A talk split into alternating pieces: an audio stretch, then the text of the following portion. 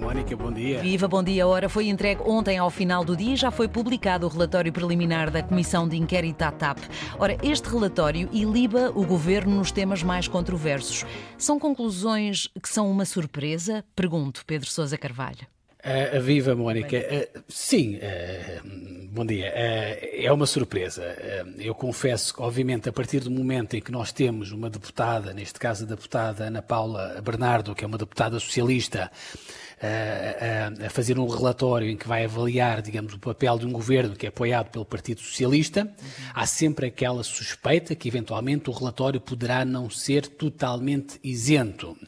Isto passa-se nas comissões de inquérito todas. Só que eu acho, confesso, acho que esta deputada exagerou um bocadinho, ou seja, eu acho que este relatório, eh, por aquilo que eu já consegui ler, eh, merece claramente ser criticado pela forma acrítica como avalia a atuação do governo uh, em todas as matérias, como dizias, mais controversas. Controversas. Exato, sim. Tu vais ler o, o relatório, Mónica, toda a gente tem culpa, uh, menos o governo. Uh, nos temas, portanto, mais controversos, portanto, ela culpa Alexandra Reis, ela culpa a TAP, ela até chega a culpar o PSD na questão da privatização. Em relação ao papel do governo, digamos assim, a, a, a relatora é completamente crítica. Uhum. Pronto. Uh, vamos rapidamente aqui só ver os temas, um ou dois temas, só para dar também o exemplo daquilo que eu estou a falar. Sim mais concretos. Em relação, por exemplo, à questão da indemnização paga a Alexandre Reis, uhum. que, se bem te lembras, é o caso que esteve na origem de toda esta comissão de inquérito, certo. basicamente, esta relatora chega à conclusão, também já tínhamos chegado, que, obviamente, a indemnização é ilegal, Uh, portanto, foi paga de uma forma ilegal, não deveria ter sido feito. Ela, naturalmente, culpa, neste caso, a gestão da TAP por ter feito este pagamento, os advogados, e também culpa a Alexandra Reis por desconhecer, ou por dizer que desconhece, aquilo que era o Estatuto de Gestor Público. Depois, quando chega à parte política mais sensível, ela basicamente iliba completamente o Ministério das Finanças, aqui acho com razão, que não teve conhecimento do pagamento da indenização, depois, quando chega a Pedro Nuno Santos e ao Ministério das Infraestruturas, bom, aí a avaliação começa a ser um bocadinho mais subjetiva e mais simpática.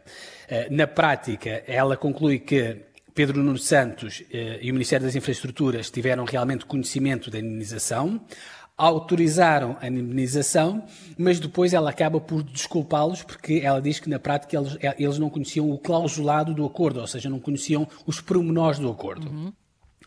Depois, em relação à questão da falta de memória, se bem te lembras do ministro Pedro Nuno Santos, do então ministro Pedro Nuno Santos, ela, curiosamente, não faz nenhum tipo de apreciação, eh, nem positiva nem negativa, só faz uma constatação. E depois, em relação à utilização eh, de canais de comunicação informal, como o WhatsApp, se bem te lembras, para, para tratar de assuntos eh, formais, nomeadamente em termos de autorização, de imunização, lembras desse caso? Sim, sim. Uh, neste caso, ela também iliba completamente a, a, a, a, Pedro Nuno Santos a dizer que não se pode inferir, e estou a ler, que o processo decisório do Ministério não seja formal.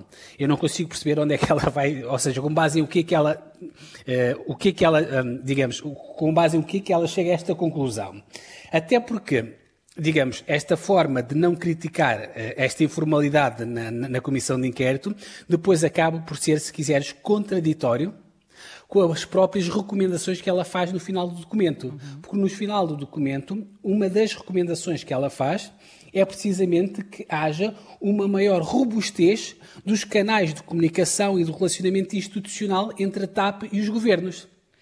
Ou seja, ela depois acaba por reconhecer no final aquilo que ela não reconhece durante o relatório. Depois, uh, o tema mais polémico de todos. Eh, quer saber, eventualmente, se houve ou não houve interferência política na gestão da TAP. Aqui, uh, Mónica, novamente, eh, esta deputada relatora iliba novamente completamente o governo. Sim. Eh, ela vai fazendo, elencando os vários casos eh, em que eventualmente se poderia chegar à conclusão que houve algum tipo de interferência, exatamente, e ela consegue ilibar o governo em todos os casos.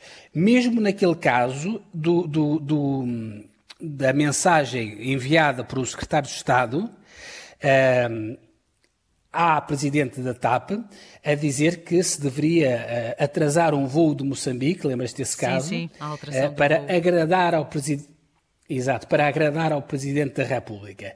Mesmo nesse caso, ela consegue não criticar e até desculpar o governo, o que me parece um bocadinho grave, e também na questão, por exemplo, se bem te lembras, de uma reunião em que houve, eh, em que esteve o secretário de Estado para preparar respostas que foram pedidas à TAP pelo próprio governo, mesmo neste caso, que é uma, que há uma promiscuidade enorme, ela também consegue desculpar o governo, que me parece bastante criticável.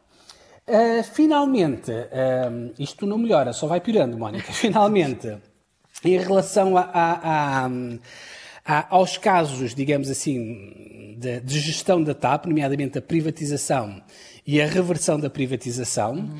não deixa de ser curioso que ela, uma das poucas críticas que ela faz ao governo é em relação à questão da privatização.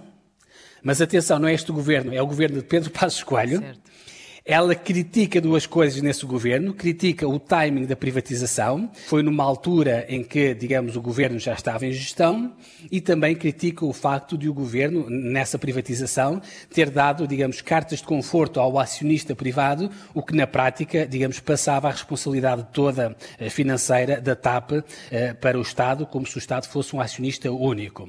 Depois, em relação à reversão da privatização, que já foi feita por um governo do Partido Socialista, aí ela obviamente não critica, muito pelo contrário, até defende.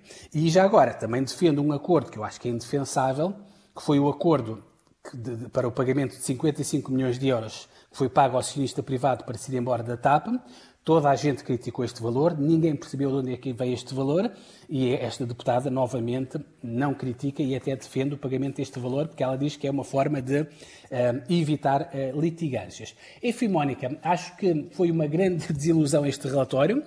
Agora, havendo os partidos da oposição têm até o próximo dia 10 de julho para apresentarem propostas para alterar este relatório, com certeza vão apresentar, e vamos ver se esta deputada, depois deste relatório, eh, se ao menos tem a humildade de receber os contributos do partido da oposição para que este relatório final seja um bocadinho mais equilibrado politicamente e reflita aquilo que se passou na realidade ao longo destes três meses de comissão de inquérito. Muito bem. Pedro Sousa Carvalho e as contas do dia, a publicação do relatório preliminar da Comissão de Inquérito à TAP é um tema que está a ser acompanhado bem de perto na manhã informativa também da Antena 1.